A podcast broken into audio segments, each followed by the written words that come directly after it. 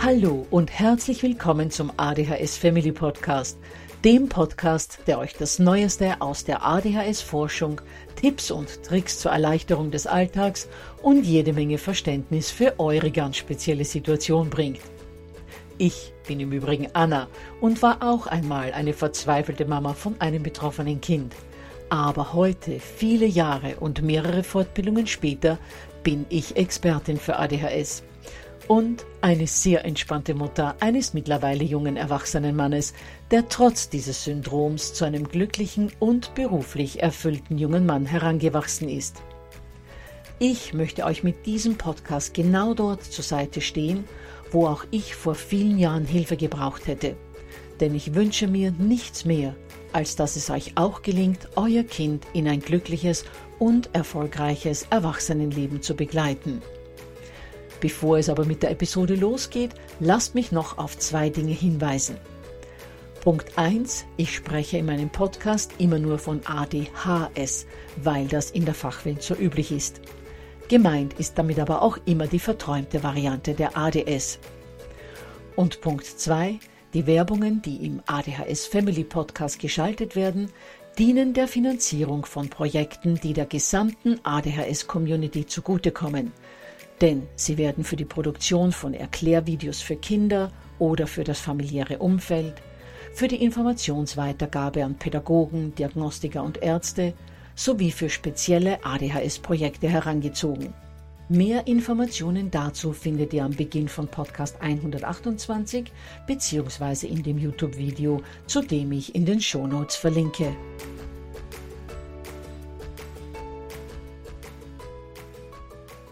Ja, ihr Lieben, in der vergangenen Woche haben wir bereits einen Blick auf das zugegebenermaßen doch recht schmerzhafte Thema Konsequenzen setzen geworfen, weil unsere Kinder mit Unangenehmen zu konfrontieren ist für uns nicht einfach.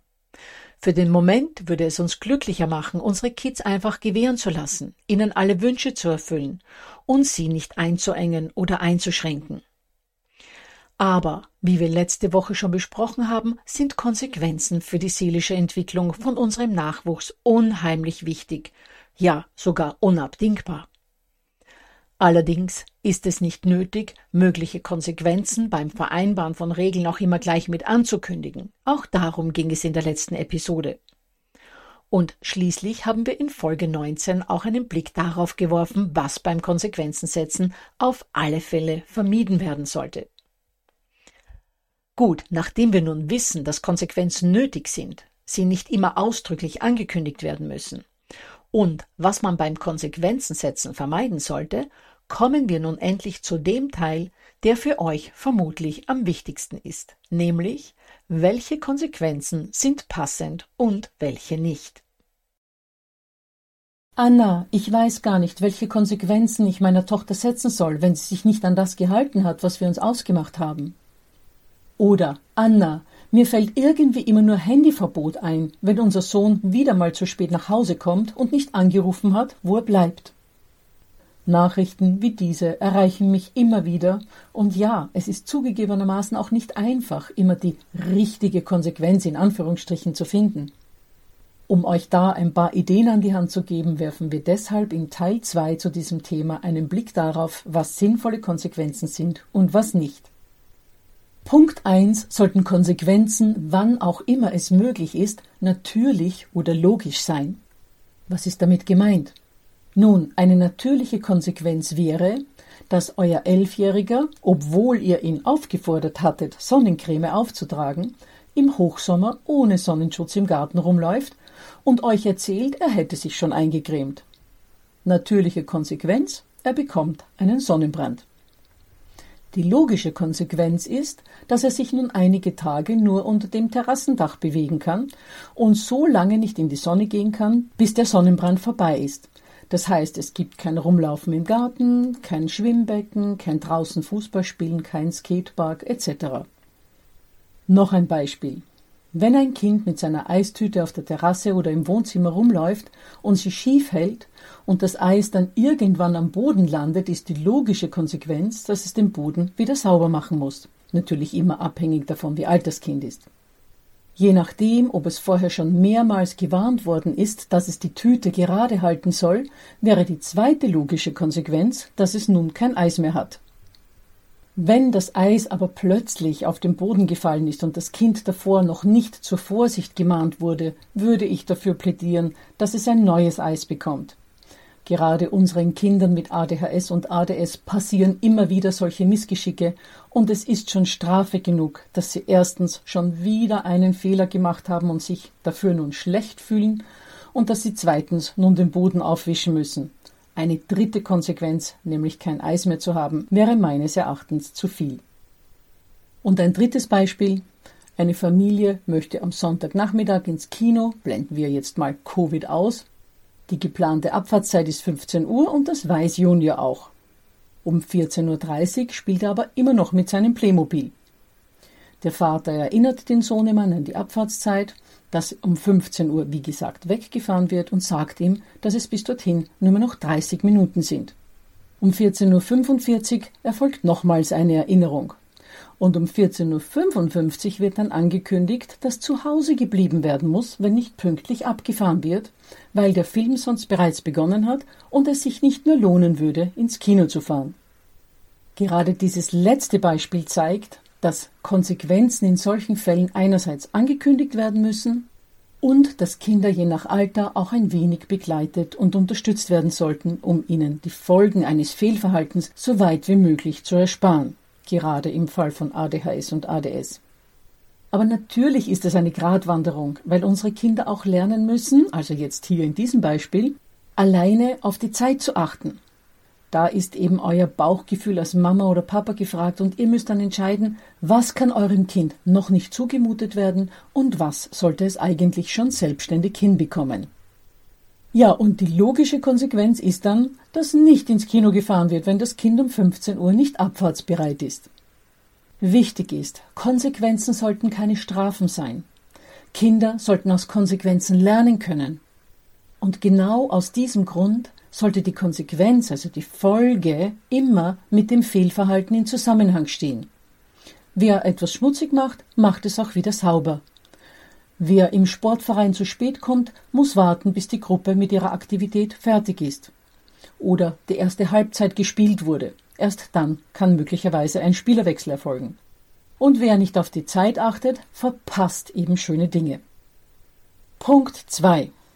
Wichtig ist beim Konsequenzensetzen außerdem, dass die Kinder die Konsequenzen auch verstehen können. Das heißt, dass wir ihnen die Dinge so erklären, dass das Kind die Erklärung auch nachvollziehen kann, soweit das möglich ist. Allerdings, und da muss ich jetzt gleich zurückrudern, können Kinder in manchen Fällen, auch wenn wir noch so viel erklären, die Folgen ihres Fehlverhaltens oft gar nicht wirklich nachvollziehen. Beziehungsweise liegen diese Folgen oft so weit in der Zukunft, dass sie sie noch gar nicht richtig begreifen können. Wenn ihr zum Beispiel eurem Neunjährigen begreiflich machen wollt, dass ohne regelmäßiges Zähneputzen die Gefahr besteht, dass er mit 35 bereits viele Kronen oder gar Brücken haben wird, so ist das ein Zeitpunkt, der für die meisten Kinder in dem Alter einfach viel zu weit weg ist. Deshalb müssen wir als Erwachsene viele dieser Entscheidungen für unsere Kinder treffen. Bei kleineren Kindern machen wir das ja auch und lassen sie beispielsweise nicht einfach über die Straße laufen. Aber auch bei größeren müssen wir oft übernehmen, wenn die Vernunft für dieses oder jenes noch nicht da ist. Allerdings, auch wenn das jetzt schon wieder wie ein Widerspruch klingt, man sollte Kindern, auch kleineren Kindern, immer alles erklären. Auch wenn es vielleicht nicht möglich ist, dass das Kind das jetzt versteht, trotzdem. Es wird aus eurer Haltung heraus merken, dass sie euch vertrauen sollten, dass sie das machen sollten, was ihr sagt. Vielleicht mal hier ein Beispiel, was ich damit meine.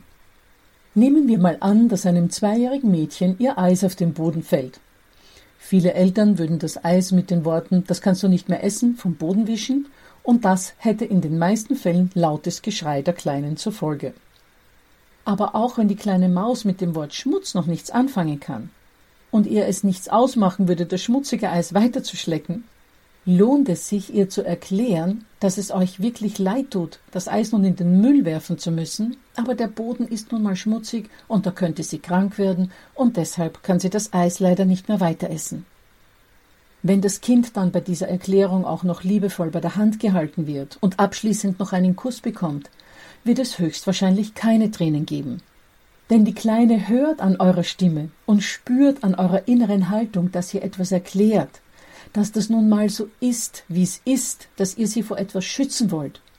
Das heißt, das Kind spürt, dass ihr hier nicht eure Überlegenheit ausspielt oder irgendetwas willkürlich entscheidet, sondern dass es einen guten Grund dafür gibt, dass das Eis nun nicht mehr weitergegessen werden kann. Kommen wir zu Punkt 3. Ein Problem sind zugegebenermaßen all die Situationen, in denen keine logische Konsequenzen folgen können, weil es einfach keine gibt oder man sich mit der Konsequenz selbst ins Bein schießen würde. Ein Beispiel für etwas, wo es keine wirklich annehmbare Konsequenz geben kann, ist, wenn sich das Kind zum Beispiel weigert, die Hausaufgaben zu machen. Die logische Konsequenz wäre, dass das Kind ohne Hausaufgaben in die Schule geht und dort dann dem Groll der Lehrkraft ausgesetzt ist. Bei Kindern ohne ADHS oder ADS mag das in manchen Fällen funktionieren, aber bei unseren betroffenen Kindern wäre das keine gute Idee. Denn erstens lernen Kinder mit ADHS nur sehr schwer aus ihren Fehlern, zweitens leben diese Kinder sehr stark für den Augenblick, würden also die momentane angenehme Situation, keine Hausaufgaben machen zu müssen, den unangenehmen Folgen in der Zukunft vorziehen und drittens tut es natürlich auch ihrem Selbstwert nicht gut, in der Schule Wiederabwertung zu erfahren, weil die Hausaufgaben nicht gemacht wurden. Und ihr würdet euch selbst damit auch keinen Gefallen tun, denn spätestens nach der dritten nicht gebrachten Hausaufgabe würde ein ernstes Gespräch mit der Lehrkraft am Plan stehen. Für genau diese Fälle ist es dann auch in Ordnung, einmal Fernseh- oder Medienverbot auszusprechen oder dem Kind auch mal eine Aktivität zu streichen, die ihm wichtig gewesen wäre. Wichtig ist nur, dass nicht bei jedem Regelbruch ein Medienverbot droht denn das würde dem Kind nur signalisieren, dass es euch zu mühsam ist, über eine sinnvollere Konsequenz nachzudenken. Und bei vielen Regelbrüchen wäre das dann auch irgendwann gar keine Option mehr, da sich die Medienverbotszeiten so sehr anhäufen würden, dass sie gar nicht mehr durchführbar wären. Derartige Konsequenzen sollten also wirklich nur dann zur Anwendung kommen, wenn sich sonst nichts Sinnvolles anbietet. Tipp Nummer vier zum Thema Konsequenzen ist, dass Konsequenzen so zeitnah wie möglich auf das sogenannte Vergehen folgen sollten. Denn je kleiner die Kinder sind, desto weniger können sie den Zusammenhang zwischen einem Regelbruch und einer Konsequenz nachvollziehen, die zu weit in der Zukunft liegt. Bei einem Verweigern, die Hausaufgaben zu machen, dem Siebenjährigen also den Besuch im Funpark in fünf Wochen zu streichen, Covid wieder mal ausgeblendet, wäre also nicht wirklich zielführend. Punkt 5. Sollte sich die eine oder andere Konsequenz als unwirksam erweisen, soll heißen, das Kind ändert sein Verhalten nicht, dann müssen natürlich andere Konsequenzen überlegt werden. Wenn das bei eurem Kind häufiger der Fall ist oder fast immer der Fall ist, dann bitte ich euch dringend Podcast 14, 15 und 18 anzuhören, sowie das Video zum richtigen Regeln vereinbaren ansehen. Ich verlinke zu all dem in den Show Notes. Punkt 6 achtet auch unbedingt darauf, dass die geplanten Konsequenzen in einem vernünftigen Verhältnis zum Fehlverhalten eures Kindes stehen. Wenn euer Kind die Hausaufgaben immer relativ zügig und ordentlich erledigt, gemessen an einem ADHS-Standard, nicht gemessen am Standard der Klassenkollegen, und an einem schlechten Tag einfach nicht vorankommt, dann wäre es unangemessen, den Funpark zu streichen. Auch wenn der Funpark am nächsten Tag stattfinden würde. Aber ein einmaliges ständiges Rumzappeln bei den Hausaufgaben und nicht weiter tun, das hätte entweder für mich gar keine Folge oder ich würde maximal 15 Minuten von der Medienzeit am Abend streichen. Der nächste Punkt, Punkt 7, ist einer der wichtigsten für mich in diesem ganzen Konsequenzen-Szenario. Und zwar geht es darum, wie bei jeder anderen Situation mit eurem Kind auch, solltet ihr natürlich auch bei einem Regelbruch respektvoll und wertschätzend mit eurem Kind umgehen. Denn nur so nimmt euch euer Kind als Autorität wahr. Nur wenn wir immer wertschätzend mit unseren Kindern sprechen, auch in emotionsgeladenen Situationen, gewinnen wir an Wirkmacht. Gerade die Generation unserer Eltern oder Großeltern kann zwar oft nicht nachvollziehen, warum wir mit diesen Rotznasen respektvoll reden, anstatt ihnen schon mal mit unserer Stimme und mit den Worten zu signalisieren, dass wir hier das Sagen haben. Denn viele ältere Menschen und leider auch manch jüngere denken, dass wir an Macht verlieren und uns die Kids dann auf der Nase rumtanzen, wenn wir nett und wertschätzend sind. Das heißt, die Vertreter der autoritären Erziehung sehen den respektvollen Umgang mit einem Kind als Schwäche. Sie haben Angst, an ihre Autorität zu verlieren. Dabei ist genau das Gegenteil der Fall. Wenn ich mein Gegenüber respektiere, egal wie alt es ist, erreiche ich Kooperation auf lange Sicht. Heutzutage würde man auch sagen, dass das nachhaltiges Vorgehen ist. Wenn ich ein Kind aber unterdrücke, erreiche ich angepasstes Verhalten nur für den Augenblick, weil das Kind kooperiert nur, weil es Angst vor Strafe hat. Und zum Thema Autoritätsverlust nochmal. Kinder achten und schätzen und respektieren Erwachsene, die sie ebenfalls respektvoll behandeln, viel mehr, weil sie spüren, dass diese Erwachsenen eine innere Stärke haben, dass sie es nicht nötig haben, zu drohen oder gar zu schlagen, weil sie sonst ihre Wünsche nicht durchsetzen könnten. Und wenn wir schon dabei sind, darüber zu reden, wie man mit einem Kind sprechen soll, lasst mich noch zwei Dinge sagen. Angenommen, euer Kind hat im Wohnzimmer mit dem Ball gespielt, obwohl im Wohnzimmer Ballspielverbot herrscht und das auch klar ist, und hat dabei einen Blumenstock von der Kommode gefegt. Ungünstig wäre es nun, mit lauter Stimme zu rufen Sieh nur, was du angerichtet hast, du kannst dich einfach an keine Regeln halten, das wirst du jetzt schön selber alles wieder wegmachen. Und die Reinigung für den Teppich, die ziehe ich dir vom Taschengeld ab. Günstiger wäre es neutral zu beschreiben, was passiert ist. O je, nun liegt der Blumentopf am Boden und sämtliche Blüten sind abgebrochen. Auch der Teppich hat nun einen großen Fleck. Mach hier bitte so gut es geht wieder sauber. Der Teppich wird aber wohl in die Reinigung müssen. Später, wenn ich etwas mehr Zeit habe, werden wir uns zusammensetzen müssen und überlegen müssen, wie du dich an den Reinigungskosten beteiligen kannst. Beschreibt also neutral, was passiert ist. Führt dem Kind ohne Emotionen vor Augen, was es angerichtet hat, also welche Folgen sein Handeln hatte, aber eben ohne das Kind als Täter zu benennen. Und bringt ebenfalls neutral zum Ausdruck, wie diese negativen Folgen nun wieder beseitigt werden können. Voraussetzung ist bei diesem Beispiel natürlich, dass das Kind auch schon in einem Alter ist, dass es Taschengeld hat oder sich selbst Geld dazu verdienen kann. Bei einem kleineren Kind wäre die logische Konsequenz natürlich, den Ball für einige Zeit zu verräumen und auch zu erklären, warum das so ist. Vielleicht fragen sich gerade einige von euch, ob auch Kinder mit ADHS zum Wiedergutmachen eines Fehlers angehalten werden sollten, weil sie es oft ja nicht absichtlich tun oder dieses oder jenes auch nicht passiert ist, weil sie bewusst eine Regel gebrochen haben. Aber Absicht hin oder her, die Antwort ist hier ein eindeutiges Ja.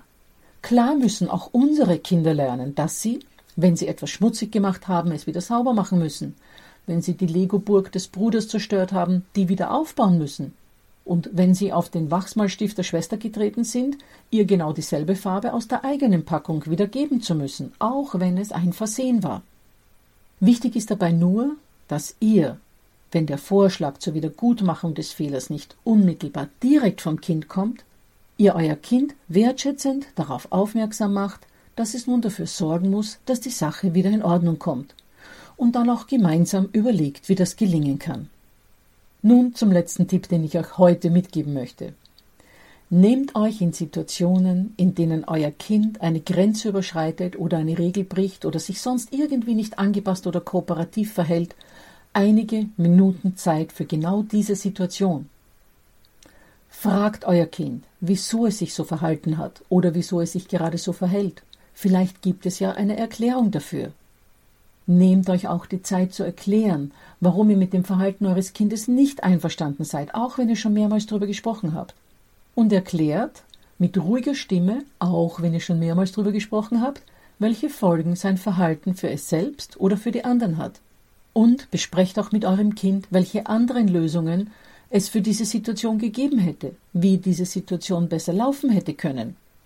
Natürlich nur, wenn das Kind noch zugänglich ist bei unseren kleinen Zornbündeln brennen dann ja oft die Sicherungen kurzfristig durch und sie haben keine offene Leitung mehr für unsere wohlgemeinten Worte. Aber irgendwann beruhigen sie sich ja wieder und spätestens dann kann man die Situation nochmal in Ruhe besprechen und gemeinsam überlegen, wie das besser laufen hätte können. Abschließend noch zu zwei Punkten, die mir auch noch wichtig sind. Erstens, vermeidet bitte Ungerechtigkeiten. Ungerecht behandelt zu werden ist einfach das Schlimmste für ein Kind mit ADHS oder ADS. Daher lieber einmal eine Konsequenz zu wenig als eine zu viel. Wir dürfen auch nie vergessen, dass Kinder, wie gerade erwähnt, oft etwas nicht absichtlich tun. Oder vielleicht haben sie eine andere Wahrnehmung dieser Situation. Oder haben ein verständliches Motiv gehabt, das sie sich aber nicht zu äußern getraut haben. Und zweitens, wie zuerst schon erwähnt, müssen unsere Kinder täglich bei weitem mehr negative Erfahrungen machen als nicht betroffene Kinder. Daher kann man über den einen oder anderen Regelbruch, vorausgesetzt das Kind merkt bzw. weiß das nicht, auch mal hinwegsehen. Was meine ich damit? Nun, wenn euer Kind etwas getan hat, das es eigentlich nicht tun sollte, was aber in Wahrheit nicht wirklich ein Drama ist, dann kann man ab und zu auch mal über diese kleineren Regelbrüche hinwegsehen. Vorausgesetzt, wie gesagt, das Kind weiß es nicht. Würde das Kind wissen, dass ihr immer wieder mal Regelbrüche ohne Konsequenzen hinnehmt, würde das natürlich mit der Zeit wieder dazu führen, dass sich das Kind gar nicht mehr an die vereinbarte Regel hält. Auch hier ist wieder euer Bauchgefühl als Mama oder Papa gefragt. Ja, ihr Lieben, dann sind wir auch schon wieder am Ende angekommen. Wie immer gibt es zu dieser Folge auch wieder ein Leitfaden-PDF, zu dem ich in den Shownotes verlinke, beziehungsweise könnt ihr euch die Internetadresse auch selbst eingeben. Das ist www.adhshilfe.net-konsequenzen. Das PDF könnt ihr euch runterladen und ausdrucken oder auch am Handy oder Tablet oder am PC das Wichtigste aus dieser Folge nochmal nachlesen. Im Übrigen deckt das PDF sowohl die Folge 19 als auch die Folge 20, beides zum Thema Konsequenzen ab. Und wer sich für den Newsletter anmeldet, braucht sich nicht für jedes PDF, das es begleitend zu dem Podcast gibt, einzeln anzumelden, sondern bekommt die Links dann immer automatisch zugesandt.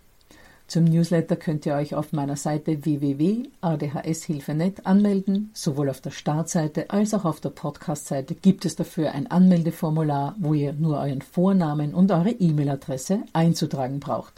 Und worum soll es in der nächsten Woche gehen? Nun, da werden wir mal einen Blick drauf werfen, wie wir als Eltern vermeiden können, dass wir vollkommen ausbrennen. Und wir sehen uns an, wie wir unsere Kraftreserven wieder auftanken können. Ich glaube, dass das ein sehr wichtiges Thema für die meisten von uns ist. Dann hören wir uns hoffentlich nächste Woche wieder bei einer neuen Folge des ADHS Family Podcasts.